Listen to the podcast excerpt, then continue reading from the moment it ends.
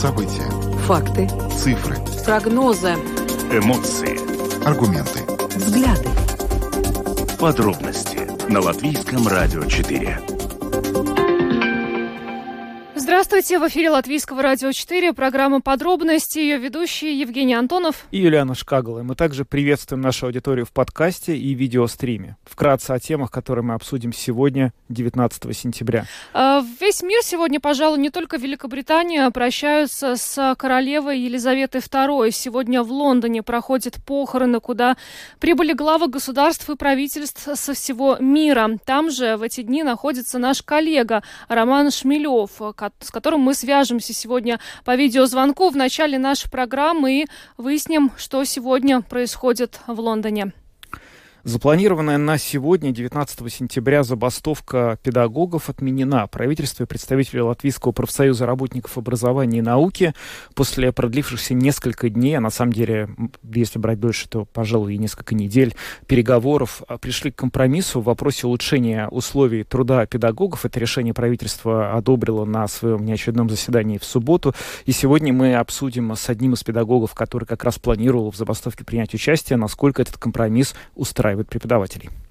Рига Снаму Парвалдникс планирует в многоквартирных домах э, понизить температуру отопления. Э, и в общем-то, что делать тем э, жителям, которые этого не хотят, пока не очень понятно. Будем пытаться разобраться в сегодняшней программе, ведь э, существует и экспертное мнение, согласно которому, что если понизить э, общую температуру отопления в многоквартирном доме, то она не будет равномерной. В каких-то квартирах будет гораздо холоднее. И сегодня будем разбираться в этой ситуации. Главное, самое главное, что делать жителям, которые действительно не хотят э, понижать температуру. Э, примерно в середине нашей программы. Ну, а завершит наш сегодняшний выпуск э, наш э, предвыборный проект. Мы продолжаем цикл Блиц-интервью с кандидатами на пост премьера от всех партий, которые стартуют на выборах э, в 14 СМ. И сегодня вашему вниманию будет представлен интервью с очередным кандидатом на эту должность. Добавлю, что видеотрансляция программы «Подробности» доступна на домашней странице Латвийского радио 4 lr4.lv, на платформе РусЛСМЛВ, а также в социальной сети Facebook на странице Латвийского радио 4 и на странице платформы РусЛСМ. Слушайте записи выпусков программы «Подробности» на крупнейших подкаст-платформах. Наши новости и программы также можно слушать теперь в бесплатном мобильном приложении «Латвия с радио». Оно доступно в App Store, а также в Google Play. Ну а далее обо всем по порядку. Подробности прямо сейчас. Это программа «Подробности» Латвийское радио 4. В Лондоне сегодня провожают в последний путь королеву Елизавету II, проходят похороны. А, королева умерла 8 сентября в возрасте 96 лет. Она пробыла на престоле дольше всех в британской истории, более 70 лет. А в общей сложности сегодня на поминальную службу были приглашены 2000 персон, присутствует около 500 глав государств и иностранных лидеров. Сегодня в Лондоне находится и наш коллега, журналист Латвийского радио 4 Роман Шмелев, который сейчас с нами на видеосвязи. Рома, здравствуй. Здравствуйте, э, коллеги, слышите ли вы меня? Да, да прекрасно Хорошо? слышим. Ром, расскажи, пожалуйста, ну, я так понимаю, что э, вся церемония прощания с Елизаветой II еще не завершилась. Что в эти минуты происходит в Лондоне и что происходило на протяжении дня? Э, на протяжении дня что ты видел? Расскажи, пожалуйста, поделись с нами. Прямо сейчас э, процесс завершается, а, и э, в течение дня, э, в общем, публика общалась с королевой Елизаветой II в данный момент э, сейчас э, ее гроб с ее телом должен направляться в Винсдорский замок. Это важное место, резиденция самой э, королевы Елизаветы, где, собственно, это, впоследствии этого процессе станет более частной, и там останутся только на ней участие примут члены семьи и ближайшие люди, после чего пройдет захоронение самого гроба в часовне, где Елизавета II будет похоронена между со своим отцом, своей матерью и своим мужем Филиппом. А, полиция... Кроме того, что того, да, э, того, сегодня с самого раннего утра я э, смог занять место на площади парламента. Э, довольно быстро закончились для того, чтобы не создавалось дав. А полиция ограничивала вход в те непосредственно места, которые прямо по которому проходила процесс но было организовано большое количество мест прощания, где, соответственно, люди могли и продолжают наблюдать за тем, что, как происходит сама процессия. Ну, начиная с народного британского места, заканчивая кинотеатрами, установленными в различных публичных экранами. Вот за моей спиной, если вы довольно типичная картина на витрине фиши кинотеатра, написаны даты жизни королевы Елизаветы II э, и, соответственно, RIP, то есть Rest in Peace, покойся с миром а, Елизавета II. Такого рода надписи можно увидеть по Лондону в огромном количестве. Э, они висят практически на каждой витрине. Ну и вместе с тем э, ну, город таким образом, а вместе с тем и государство прощается со своей королевой. А удалось ли пообщаться на месте с а, простыми как-то жителями, вот теми, кто провожает сегодня королеву в последний путь? Какие вообще настроения у тех людей, которые собрались сегодня на улице Лондона? Может быть, э, удалось с кем-то поговорить, а, узнать, какие эмоции они испытывают в этот день? Безусловно, это очень эмоциональный момент для многих э, британцев, э, особенно тех, кто поддерживает корону. Сейчас об этом тоже поговорим. Дело в том, что кажется, здесь это, с одной стороны, общее место, вера в силу монархии и необходимость ее существования.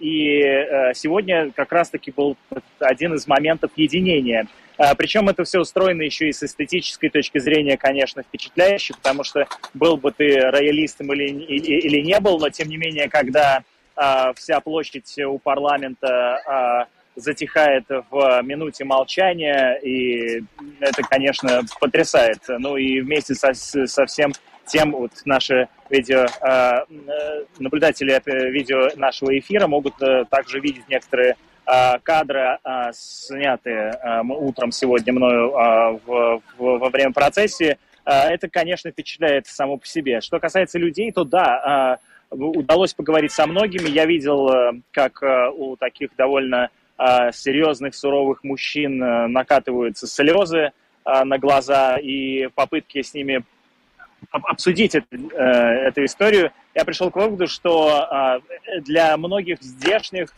королева есть некая, ну, что называется, скрепа, которая как клей э, собирает э, нацию. А вот давайте послушаем, э, как мне удалось поговорить уже в данном случае с молодыми людьми, что тоже довольно поразительно во всех этих очередях, которые растягивались на километры буквально, и где необходимо было простоять часы для того, чтобы попасть в то или иное публичное место, где можно было поучаствовать в процессе. Так вот, там очень большое количество молодых людей. Давайте послушаем, что они говорят э, о важности королевы жизни. I've Я вырос, наблюдая за королевской семьей по телевизору. Для поколения моих родителей она тоже очень важна потому что всегда была, а теперь ее не стало.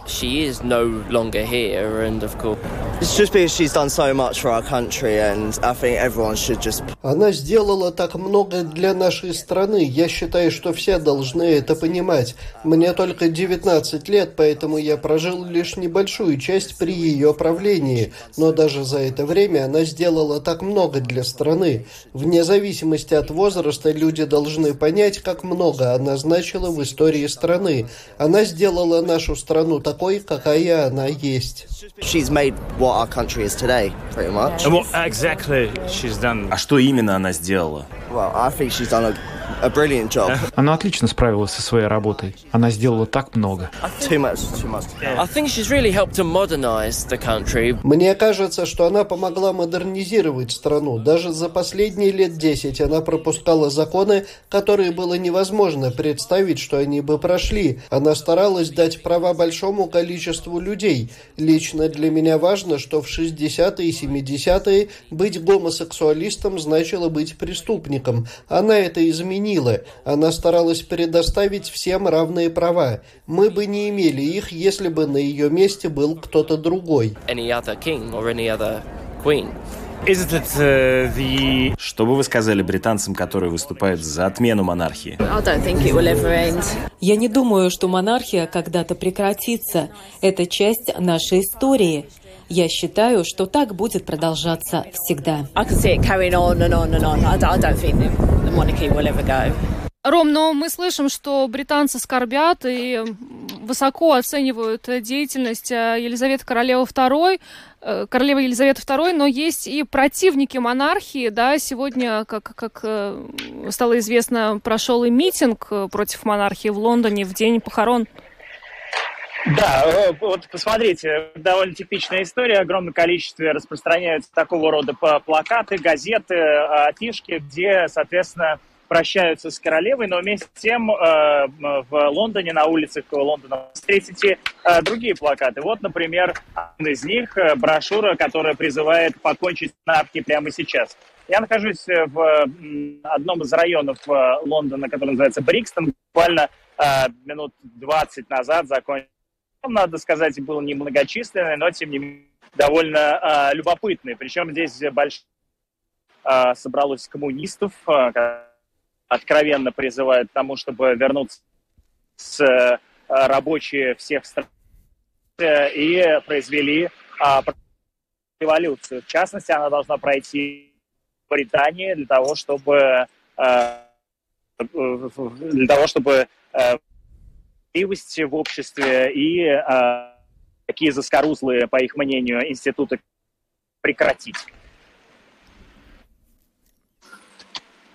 Давайте послушаем фрагмент оттуда, лозунги, которые а, на этом митинге, который собрал ну, около 150 человек.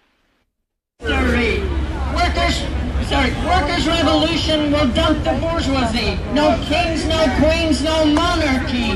Workers' revolution will dump the bourgeoisie. No kings, no queens, no monarchy. Workers' revolution will dump the bourgeoisie. More five, six, seven, eight. Forward to a workers' state. One, two, three, four. We don't want no king no more. Five, six, seven, eight. Forward to a workers' state. Да, участники митинга скандируют, что они против короля и королевы и призывают покончить с монархией. Роман, а вот вопрос э, как раз в связи с тем, что были какие-то противники сегодня даже вот э, у монархии, которые выступали с митингом. Насколько, как обеспечиваются меры безопасности в Лондоне сегодня? Вот э, вчера я прочитал, что порядка миллиона человек могло приехать сегодня в течение дня проститься с королевой в Лондон, и полиция заявляла, что это самый большой вызов для них, который нельзя сравнивать ни с чем, ни с открытием Олимпиады в 2012 году, ни с какими-либо другими важными событиями, которые отмечались в Лондоне. Насколько вообще полиция справляется с безопасностью и как организована работа сегодня в столице Англии? Действительно, полиции очень много, меры экстраординарные, а сложности возникают э, как при перемещение из одного пункта места в другой. То есть образуются иногда пробки среди из людей. Э, в центр сейчас вообще а, не попасть, э, потому что он перегорожен. То есть, условно говоря, то, что называется район Вестминстера. А сейчас э, там по-прежнему много полиции, и полиция пытается организовывать общество и публику, которая пришла проститься с королевой, таким образом, чтобы не создавалась давка. То есть э, в каких-то моментах э, искусственно э, блокируя доступ к местам для того, чтобы там не скапливалось большое количество народа. Надо сказать, что при этом организовано все довольно на хорошем, высоком уровне. Действительно, никаких проблем с такой безопасностью мне, во всяком случае, не удалось увидеть, поэтому оцениваю из личного опыта эти меры как вполне себе эффективные. Роман, ну, судя по фотографиям, которые сегодня приходят из Лондона, сотни тысяч э, человек выстроились по маршруту похоронной процессии. И в связи с этим у меня вопрос. Вообще жизнь в Лондоне сегодня остановилась или нет? Что-то работает или нет? Такое ощущение, что э, сегодня просто все пришли попрощаться с королевой. Э, нет, это не так. Сегодня национальный день скорби, действительно, это выходной, но тем не менее э, жизнь продолжается. Вот, э, как вы видите, вокруг меня в районе Брикстон молодежь катается на скейте, разъезжают автобусы и так далее. А, так что нет, жизнь в Британии продолжается. Теперь они, вот, значит, кто-то положительно, кто-то отрицательно оценивает, что скоро придется еще один выходной пережить э, во время коронации нового короля Великобритании Карла, Карла III. Ну что ж, это был Роман Шмелев с подробностями из Лондона о том, как сегодня столица Великобритании прощается с Елизаветой. Ее государственные похороны проходят сегодня в Лондоне на протяжении всего сегодняшнего дня. Роман, спасибо за то, что был в прямом эфире с нами. Спасибо, Ром, Рома. Ну, э, да, Процессия похоронная еще не завершилась. Как сообщают э, СМИ, еще люди ждут эту процессию у э, Винздорского замка, о которой Рома говорил в самом начале. Но э, действительно очень-очень много людей сегодня вышли и выстроились вот по маршруту этой похоронной процессии. Ну, таким образом, выразив свою скорбь в связи с уходом королевы Елизаветы. Да, сегодня, по большому счету, мир прощается с эпохой, которая была Елизавета II, которая она была для всего мира. Туда приглашены и приехали почти все ведущие э, лидеры всех стран. Надо сказать, что э, представители России и некоторых других стран не, э, не были приглашены на, эту, на это мероприятие и по политическим причинам из-за войны в Украине. Э, Россию, Белоруссию, Мьянму не пригласили на эту церемонию. Ну, президент нашей страны Эгил Левиц э, вместе с супругой посетили похороны королевы Елизаветы II. Да, Сегодня об этом стало известно. Э, сегодня они находятся в Лондоне. А сама королева, напомню, умерла 8 сентября в возрасте 96 лет. Новым королем стал ее сын Чарльз под именем Карл III, и те похороны, которые проходят сегодня, это первые государственные похороны Великобритании с 1965 года, когда в этой стране прощались с Уинстоном Черчиллем.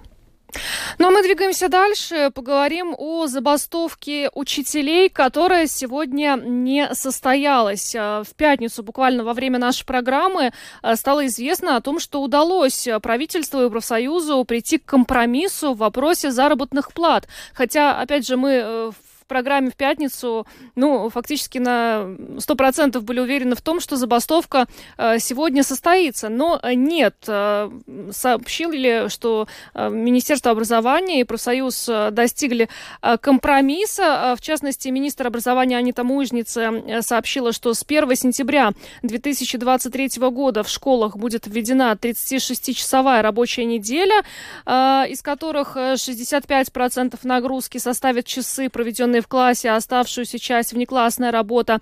А минимальная ставка составит 1080 э, евро. Что касается педагогов дошкольных учреждений, с 1 января минимальная ставка за их работу составит 1070 евро. А в сфере профессионального образования и образования по интересам предусмотрена прибавка на 11%. И в бюджете на эти цели дополнительно придется найти более 60 миллионов. Глава профсоюза Инга Ванага признала, что удалось найти лучший компромисс и даже больше. Правда, судя по реакции в социальных сетях на тот факт, что забастовки не будет, но эта реакция была достаточно неоднозначной, и, в частности, всю да, эту ситуацию называли играми хамелеона. Да, учительского корпуса. И вот сейчас как раз с нами на э, прямой телефонной связи директор Рижской Ренушской э, средней школы Денис Клюкин. Денис, а, здравствуйте. А, я правильно понимаю, что ваша школа э, собиралась э, участвовать в забастовке и в итоге в ней не участвует. И в этой связи интересно, какое, какие у вас эмоции вызвало вот то соглашение, которое удалось достичь профсоюзу и властям? А, да, наша школа в полном составе э, собиралась участвовать в забастовке. Это планировалось как минимум три дня, может быть, некоторые планировали участвовать срочно.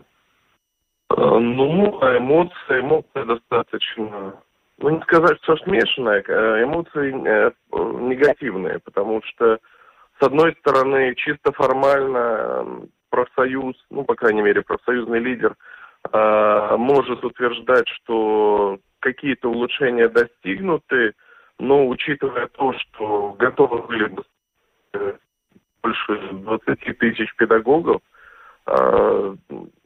готовы были бастовать, многие из них готовы были э, бастовать э, неограниченное время. Э, в принципе, наш профсоюз мог говорить с позиции силы. Но получилось так, что компромисс, э, ну, вполне себе компромисс побежденного, поэтому даже в публичной сфере после достигнутого компромисса э, Инга Ванага пропала. Э, если мы будем говорить по каким-то отдельным этапам образования, да, в дошкольном образовании будут увеличены зарплаты на 10%. Но при учете того, что среднегодовая инфляция будет где-то в два раза больше, если не еще больше, то это смешно. А в сфере среднего образования а, компромисс вообще непонятный, потому что а, повышение зарплат, основное повышение зарплат осталось на уровне обещаний. Оно не зафиксировано на бумаге, и э, несмотря на то, что профсоюз нам сказал, что ну и уже даже прислал документ, документ профсоюзный, а не кабинета министров, что по, в следующем учебном году э, заработные платы э, учителей достигнут э, уровня средней зарплаты, э, средней заработной платы по стране, э, никаким образом я не видел, чтобы это было подтверждено решениями Кабинета министров по-настоящему, да, и по факту мы остаемся с теми ставками учителей, какие э, сейчас есть на 1 э, сентября. Но с нового учебного года, скорее всего, мы получим э, дополнительное финансирование, которое мы сможем как-то перераспределить. Но в целом это, хоть это является прибавкой, но это компромисс проигравшего. Но учитывая, что вот, э, как вы сказали, все-таки не, недовольны тем решением, которое было э, найдено и принято в пятницу, э, планируют ли учителя, ну, скажем, вашей школы или другие учителя, ваши коллеги, директора, как-то продолжить диалог, в свою очередь, теперь уже с профсоюзом и донести свою позицию, что вот тот компромисс, который был достигнут в пятницу, вас не устраивает? А, я думаю, что сейчас основной вопрос будет, сколько членов профсоюза покинут профсоюз, потому что откровенно профсоюз сыграл на стороне правительства в этих переговорах, да, то есть э, уже сегодня я имел разговор с руководителем моей школы организации, которая сказала, что несколько человек подошли со словами, что они хотят выйти из профсоюза. И я их абсолютно понимаю, это полностью является обратным тому, что в преддверии забастовки как раз многие люди вступили в профсоюз. А, и по большому счету, единственная форма борьбы учителей сейчас – это именно профсоюзное движение. Но поскольку профсоюзное движение в ситуации, когда могло, имело все возможности отстоять права учителей – ну, определенным уровнем э, спустила все на тормозах и достигла очень-очень такого унизительного компромисса. Многие в этом разуверятся, а при учете того, что мотивация учителей оставаться в профессии – с каждым годом все больше падает, э, ну, я не думаю, что кто-то настроен на другую форму борьбы или на продолжение борьбы. Денис, вы знаете, вот я на самом деле читал немало таких вот э, довольно негативных отзывов учителей, э, вроде того, что сейчас вы передали по поводу того, что они не удовлетворены тем компромиссом, который был достигнут. И в частности, я нередко читал примерно одну и ту же фразу, что дело не только в деньгах, что на забастовке надо было с помощью забастовки э, добиться другого другого, изменения отношения к властей, вообще к работе учителя. А, я хотел бы спросить вас, насколько вы с этим согласны и как нужно изменить отношение к э, властей, к учителям, чтобы э, вы считали, что э, ваши требования удовлетворены? Ну, например, надо начать с того, что хотя бы отраслевой министр не должен оскорблять учителей и унижать их словами, что это примерно то же самое, что работа учителя то же самое, что работать продавцом, что учителя не умеют читать, им бы математику выучить. Э, это я только по последнему министру. Предпоследний министр тоже был очень-очень в этом плане в порядке. Э, и, в принципе, да, это забастовка не про зарплаты. Э, учителя работают в первую очередь, именно в первую очередь, потому что они не могут не быть учителями но э, находясь в ситуации страшной перегрузки, а перегрузка э, текущая это 35, 36, 7 часов в неделю контактных, это уроков при рекомендованных 28, э, учителя не могут себе позволить насладиться э, учительством, насладиться, насладиться этой профессией, развиваться в этой профессии, насладиться общением с детьми. И, в принципе, те основные вещи, ради которых люди становятся учителями, они начинают постепенно исчезать. Э, эта забастовка могла определенным образом, не обязательно забастовка, но правильно проведенные переговоры с правительством могли э, определенным образом решить проблему нехватки учителей. То есть в рамках этой ситуации возможно было бы говорить о дополнительном стимулировании, которое позволило бы обеспечить приток новых кадров в профессию. Э, ну а сейчас мы видим, самое страшное э, лично для меня, я не скажу за всех, я скажу лично для себя, что в рамках тех переговоров, которые я увидел, или результатов тех переговоров, которые я увидел в пятницу, а, я понял, что профсоюз и правительство находятся на одной стороне, угу. а учителя совершенно на другой стороне, что в принципе является ненормальным, потому что мы именно э, педагоги латвийской, латвийской системы образования, мы тоже являемся частью э, этого государства, и мы выполняем государственную функцию. А э, ситуация, когда правительство ищет способ, как сделать так, чтобы нам, э, мы не могли, э, чтобы нам не улучшить жизнь, нам не улучшить качество, э, э, качество нашей работы, ну, здесь э, очень Понятно, Денис, я понял. Да, Спасибо вам да, большое за ваше да. мнение. У нас на самом деле, да, пора перейти к другой теме. Спасибо, что вы сегодня ответили на наши вопросы. С нами на связи был э, Денис Клюкин, э, директор Ринушской Рижской средней школы, и он рассказал про то, а, собственно говоря, как он относится к отмене забастовки учителей.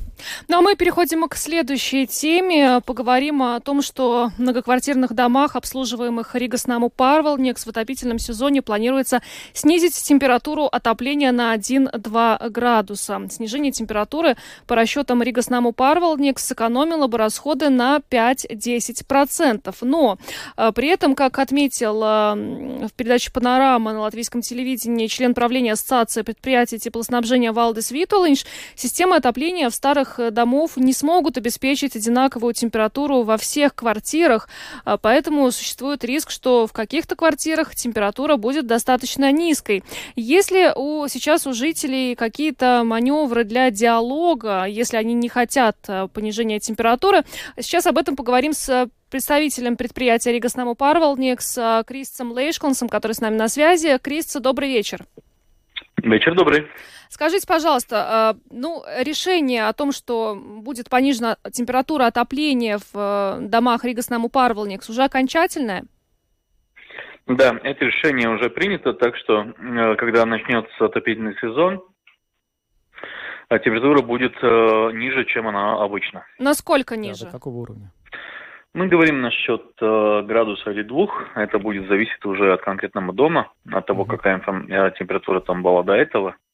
Ну, то есть это так какая это... цифра в итоге? Это 19, 18, 18 может быть? Ну, начну, наверное, из того, что самая большая проблема, который, с которой мы сталкиваемся, это те старые советские одно, однотрубные вертикальные системы отопления, которые по много раз уже перестраивались и они э, не обеспечивают, скажем так, очень хорошее распределение тепла. Так что то, насколько и как будет э, э, зависеть э, режим температуры, он уже будет э, устанавливаться и проверяться на тот момент, когда она будет выставляться. Так что это будет не процесс одного дня, это займет намного больше времени, нежели мы думаем изначально. Так что это будет э, ну, нормально, это значит, что в квартирах будет на градус или два э, ниже температуры, чем она была раньше. Ну, э, по закону, э, поправьте, если это не так, температура отопления в квартирах не должна быть ниже плюс 18 градусов, правильно?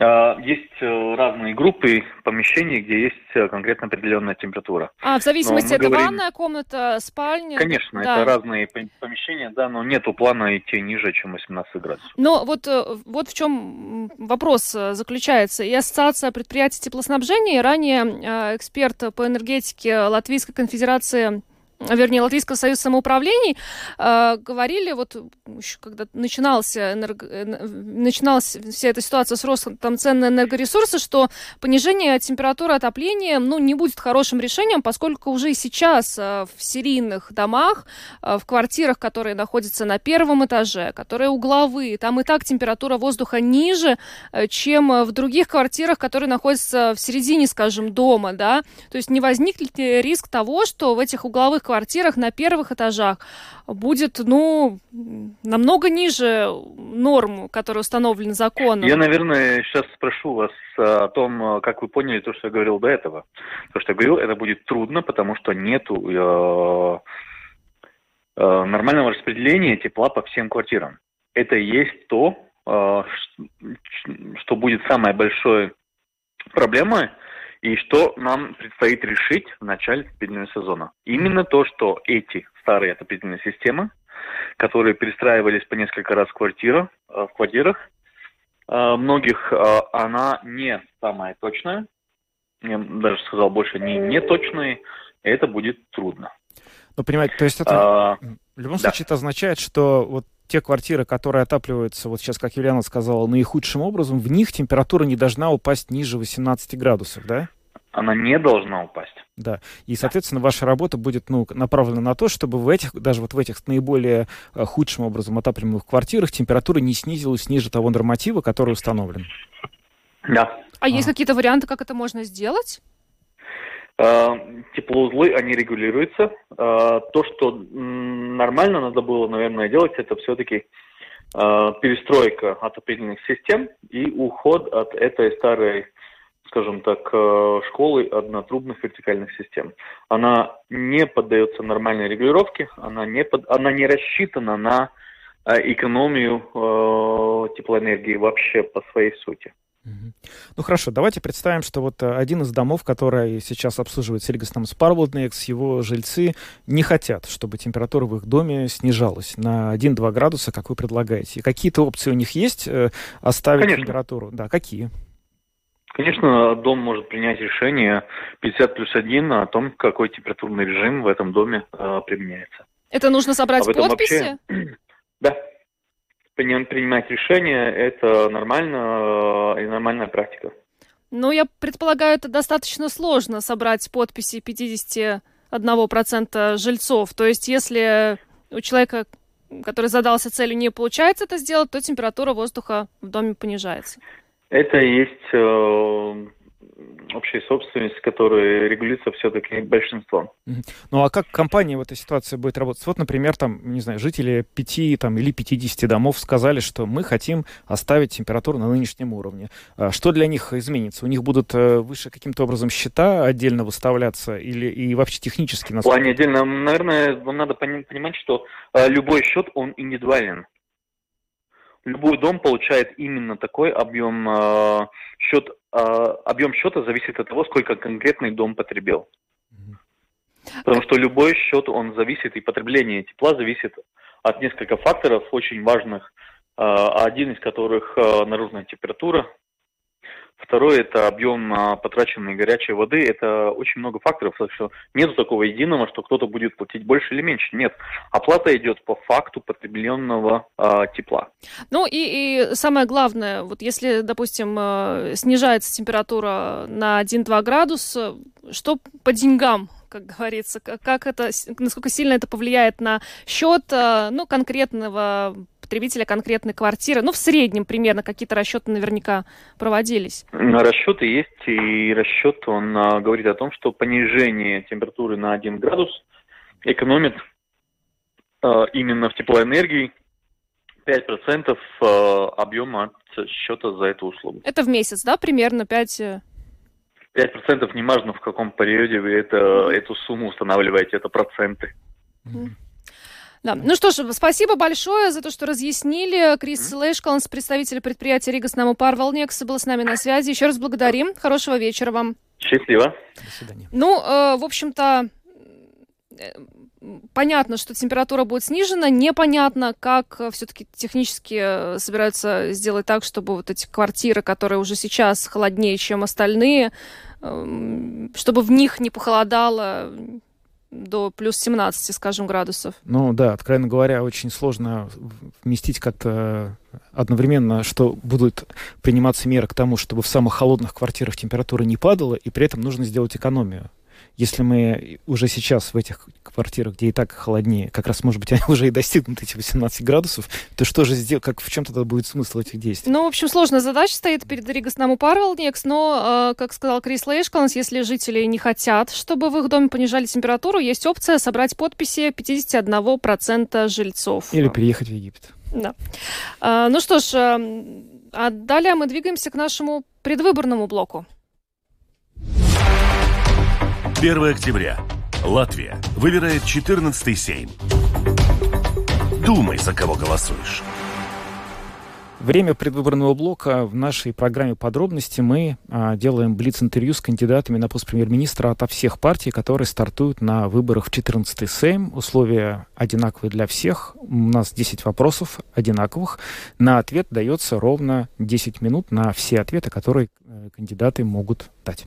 Сегодня у нас на очереди список номер 9. Э, Таутас Варас Спекс и э, кандидат в премьера от этого списка Валентин Еремеев.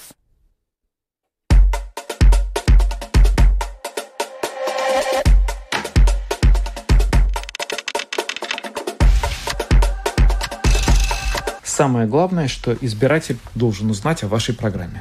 А, но дело в том, что программа у системных партий, а у нас э, требования, потому что если вы э, она, знаете, от Аутсвараспекс, то мы выросли с улиц, да, мы э, боролись против цен на топливо, мы боролись просто за права человека. Вот последние несколько дней, де, не, лет вот этой пандемии, да, и соответственно, у нас есть план. Вот у системных партий, вот, которые создали олигархи и сама система, все остальные 18, у них есть программа. Программы они обычно очень много дают обещаний, потом ничего не выполняют. А мы пошли по другой стезе. Мы выставили ультиматум, мы выставили такой меморандум того, как мы хотим видеть нашу страну, а по факту у нас есть план, который мы собираемся выполнять. Но мы прекрасно понимаем, что пока власть в руках вот этого вот осьминога или спрута, да, конечно, э, ничего не сделать. Поэтому первым делом 9 общественных организаций, которые мы создали за предыдущие два года, объединились и создали силу народной власти. Вот эта сила народной власти, основная ее задача это вырвать власть э, из рук э, вот этого вот осьминога, вот этих вот глобалистов, представителей э, международных мошенников и передать ее в руки народа, а потом у нас есть план, там очень много пунктов, сейчас вот сразу сходу вам сказать, это, это план по фактически индустриализации экономики и по переводу э, политической составляющей в э, народную составляющую. Самое важное сегодня это не чтобы народ служил государству, а государство служило народу. Три главные проблемы Латвии, которые вы будете в первую очередь решать на посту премьера. А, ну, прежде всего, это заморозить все а, повышения налогов. Это прежде всего. Второе – это все законы, которые приняты и которые антинародные, их нужно денонсировать, да? И третье – это заморозить все тарифы на энергоносители, вернуть их к предыдущим докризисным тарифам, да, и сделать так, чтобы население от этого э, сегодняшнего искусственного кризиса не страдало. На какую страну Латвия должна быть похожа и почему? Ну, смотрите, э, вот мы закупаем сегодня, у нас увеличились цены на энергоресурсы, на энергоносители, э, фактически в пять раз увеличится еще в два раза. А вот Венгрия, например, закупает газ напрямую и не платит вот эту вот э, наценку международных посредников. Да, поэтому есть Венгрия. Точно так же, кстати, немцы поступили. Да, тоже закупают энергоносители напрямую без наценок. Тоже так же итальянцы поступили. Чем мы хуже? Каковы ваши преимущества перед другими кандидатами на пост премьер-министра? А, я вырос с защиты народных интересов на улицах. Вот мы, например, 13 суток стояли около президентского дворца и добились отмены ковид-ограничений. А, ни один политик не приходил ни в 2019 году во время э, голодовки, ни во время э, протестов, 50 протестов, которые я организовал. То есть я четко понимаю, что нужно простому человеку. Их там не было. Политиков там не было. Системных политиков там не было. Какое ваше слабое место? Мое слабое место – это справедливость. Вот постоянно защищаю э, еще со школьных времен э, социальную справедливость. И, наверное, это не очень почетно э, в нынешнем капиталистически глобализованном мире. Кто для вас является ориентиром мирового политика? Народные интересы сегодня ориентироваться на э, там, продажных политиков по всему миру нет никакого смысла. Вот, например, был президент Танзании, заявил, что э, пандемии не существует. Через две недели умер. Поэтому э, для меня любой человек, который политик, государственный муж, да, который несет э, национальные интересы, уже интересен, и э, э, я его изучаю но, тем не менее, не возведи себе кумира. Если не пост премьера в новом правительстве, то в какой роли вы себя видите? Слушай, я вижу себя э, в роли представителя народных интересов.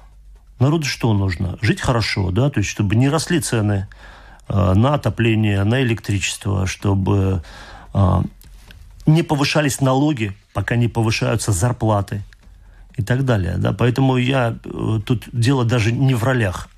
Я вынужденно, когда понял, что вот 50 протестов были проигнорированы, когда было сфабриковано э, дело за то, что сказали правду о ковиде, полтора года преследовали, я понял, что э, единственное, что можно сделать для народа, это народу забрать власть и развернуть государство лицо к народу. Назовите трех политиков не из вашей партии, которых вы позовете в свой кабинет министров? А, сегодня а, совершенно рано об этом говорить. Я не вижу ни одного политика, который реально до этого вот пришел к нам просто, когда мы стояли там 13 суток, мерзли зимой около президентского дворца, пришел и спросил, ребята, а что, вы, что вас беспокоит и так далее. Я сужу не по словам, а как в Библии написано, по делам. И если таких политиков нет, то, а, наверное, они должны еще подрасти. А, и когда увижу, что есть действительно люди, с которым, которые преследуют не только свои корыстные цели, а реально делами показывают, что они достойны, но с теми будем разговаривать. А пока, э, пока я таких не вижу. У нас осталось два вопроса. У вас 3 минуты 36 секунд. Если бы вы были на месте Каринша последние три года, что в стране было бы иначе? А, ну, во-первых, Канич не обозначил национальную идею страны. Он просто вот плыл как лодочка по течению, по течению вот этого глобализма. И, конечно, э, вы же знаете, что внешний долг вырос, вырос до 20 с 12 миллиардов, да? Сумасшедшая цифра. Нашим детям, внукам придется деньги отдавать. А, конечно, я ввел бы национальную политику, э, внедрил бы национальную доктрину, которая есть у силы народной власти, да, и э, только преследовал бы национальные интересы, а не какие-то там интересы каких-то мифических партнеров, а, по факту, которые оказываются э, просто международными проходимцами. Да, сегодня для нашей страны нужна национальная политика в интересах всего народа, а не горстки олигархов и политпредпринимателей – и портократов, которые, в общем-то, набивают за этот счет себе карманы. Если у вашего правительства появится лишний миллиард евро, как вы его потратите?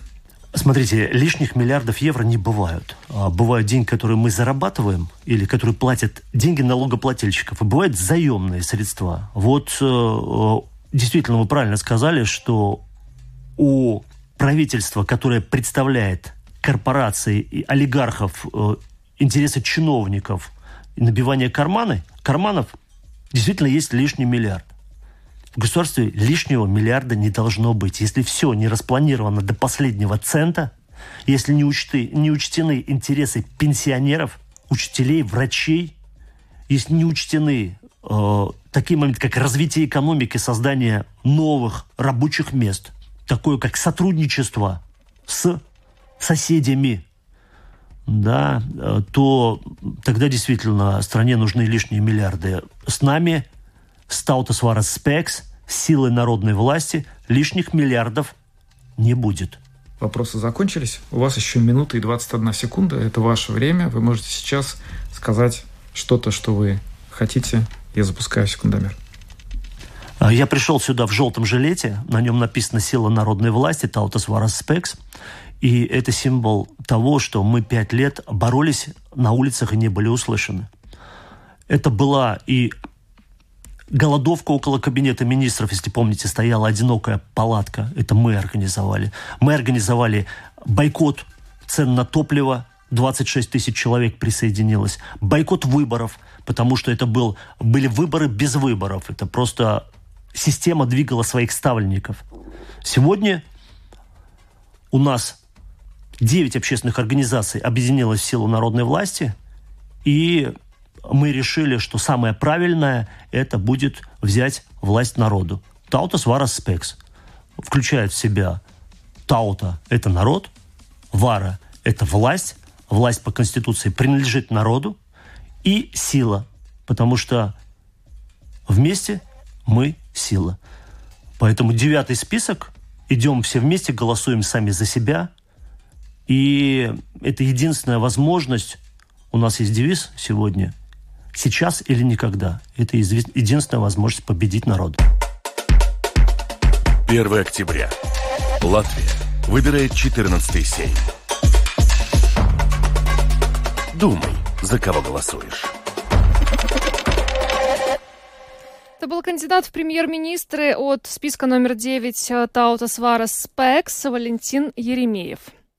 Да, мы продолжаем цикл наших Блиц-интервью, и вот до, собственно говоря, конца сентября, пока выходит наша программа, каждый будний вечер мы продолжим а, представлять вашему вниманию интервью с кандидатами на пост премьер-министра ото всех оставшихся политических сил, которые баллотируются в 14-й Сейм. Мы двигаемся с конца от 19 номера к первому, и, соответственно, в нашем эфире прозвучат выступления всех кандидатов, кто захотел с нами пообщаться. На этом программу подробности завершаем. С вами были Евгений Антон Антонов и Юлиана Шкагла. Звукооператор Том Шупейко, видеооператор Роман Жуков. Хорошего вечера и до завтра. До свидания.